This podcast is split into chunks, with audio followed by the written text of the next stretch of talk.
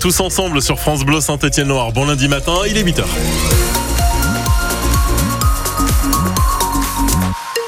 8h le journal, Emeline euh, Rochdy, c'est chargé entre Roche-la-Molière et Villars. Vous avez 10 minutes de trafic euh, ralenti sur la rocade ouest. Également 10 minutes de trafic bien ralenti sur la nationale 88 entre Larry Camari et Terre-Noire 04 77 10 0010 pour nous signaler vos difficultés sur euh, les routes. Pas mal de brume et de nuages bas ce matin avec une journée bien grise a priori. 2 degrés sur Montbrison, 1 degré à Feur et 5 à Roanne ce matin. Emeline à la une de cette édition, les Verts, parce que le match de ce soir est vraiment très important. Et comme ça, il n'y paraît pas, c'est la réception de 3, sauf que la SSE semble bien à un tournant de la saison. Dans le rétro, il y a deux défaites. Si ce soir, c'est encore le cas, ça ressemblera à un début de crise.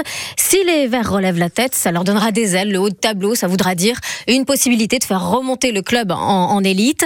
Bref, il faut que ça change chez les Verts. Et ce qui peut les aider, peut-être, c'est le timing, l'horaire du match. Ces derniers temps, la SSE jouait l'après-midi, le samedi, en gros juste avant l'heure du goûter. Mais aujourd'hui, c'est 20h45 et Julien Frénois, le club a dû justement s'adapter. Ça peut sembler dérisoire, mais dans un quotidien de footballeur professionnel où tout est encadré, c'est beaucoup de changements. L'heure des repas, de la sieste, de la mise en jambe. Chacun a donc ses préférences. Pour le défenseur des Verts, Denis Sapia, c'est clair, il préfère jouer le soir. Bon, j'ai rigolé avec les autres, hein, mais juste en rigolant en disant que de jouer l'après-midi, ça avait changé ma carrière. Mais c'est vrai que moi, je préfère jouer le soir. Ça a une saveur particulière, une espèce d'étincelle, une espèce de dynamique le soir où ça fait plus chaud, gala. Et pour parler que pour moi individuellement, c'est vrai que jouer l'après-midi, il me faut beaucoup plus de concentration et beaucoup plus d'activation pour être prêt dans un match que jouer le soir. Jouer le soir à la lumière des projecteurs et poussé par le public, c'est un autre facteur important pour l'entraîneur Olivier Dalloglio qui regrette un match en semaine avec un horaire aussi tardif. On a un public qui reste quand même fidèle, donc ça aussi c'est énorme. C'est aussi sur ce levier-là que j'appuie avec, euh, avec mes joueurs. C'est une chance. Quoi. On a une chance énorme. Il faut pas oublier qu'on a, on a, on a, un gros public, il y a, une grosse attente. Il faut qu'on soit, soit présent là-dessus pour ces personnes qui se, déplacent et qui viennent voir un match et qui, ne, qui viennent surtout nous soutenir. Cette saison, la SS a joué 7 fois en soirée à domicile.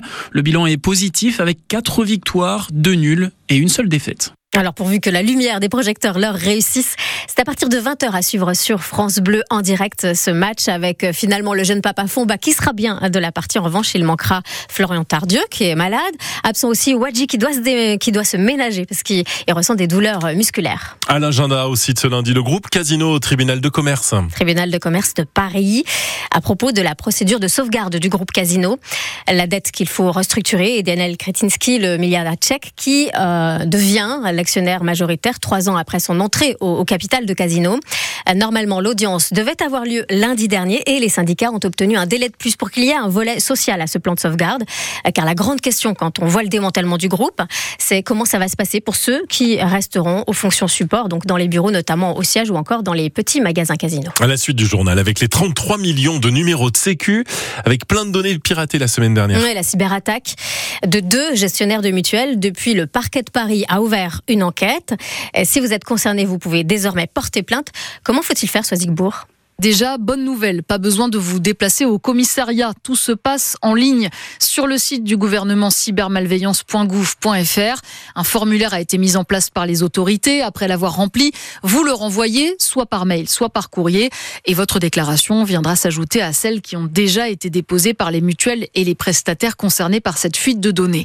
Une seule condition est nécessaire pour porter plainte, avoir été informé par sa mutuelle que ces données sont susceptibles d'avoir fuité. Les assureurs ont d'ailleurs commencé à prévenir leurs clients en fin de semaine dernière.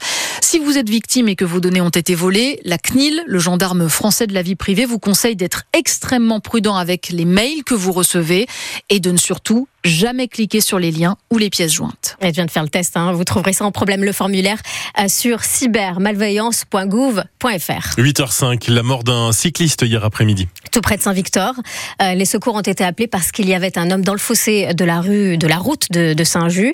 Il a dû faire une crise cardiaque. Ce cycliste de 69 ans qui était en arrêt arrêt cardiovasculaire euh, quand euh, l'ambulance est arrivée et les soins n'ont pas permis de le réanimer. Une maison en feu à Unieux cette nuit. Un pavillon entièrement embrasé.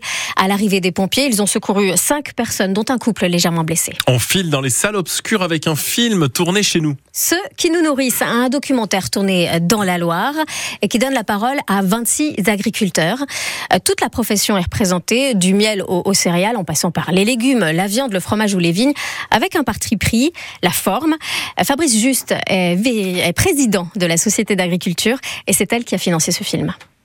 Il n'y a absolument pas de décorum. L'idée du film est de se proposer comme étant un documentaire au sens strict. Pas de montage, pas de voix off, pas de musique. On n'a pas briefé les agriculteurs en amont. Ce qui nous intéressait, c'est que ce soit l'agriculture qui soit dite par ceux qui la font et qui en parlent euh, bah, euh, selon l'angle qu'ils ont choisi eux-mêmes. Ce qu'on observait, nous, en tant que professionnels de l'agriculture, finalement, en tout cas en étant immergés dans ce milieu-là, c'est que souvent l'agriculture est présentée par des gens, ce sont des gens qui en parlent. finalement, on laisse assez peu la parole aux acteurs au sens strict. Mais finalement, au quotidien, il y a plus de gens qui parlent de l'agriculture que de gens qui vraiment la pratiquent au quotidien. Et nous, ce qu'on voulait quelque part rectifier, on n'est pas des justiciers, mais l'idée, c'était pour une fois de donner la parole exclusivement aux gens qui font cette agriculture et à ceux qui nous nourrissent. Ça donnait le titre du film, qui est né un peu par hasard au fil des rencontres et qui s'est imposé assez rapidement. Ce film que vous avez peut-être vu ce week-end au Méliès de Saint-Etienne ou à Bourg-Argental.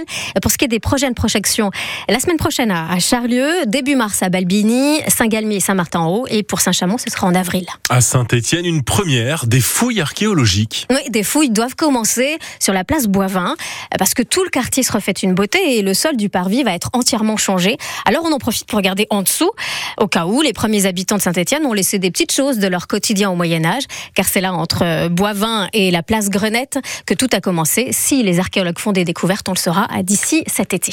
On voulait Molène en mer d'Iroise, les encres rouillées. Dans la famille Souchon, je demande le père, Alain, mmh. ses deux fistons, Pierre et, Charles, qu'on connaît sous un autre nom.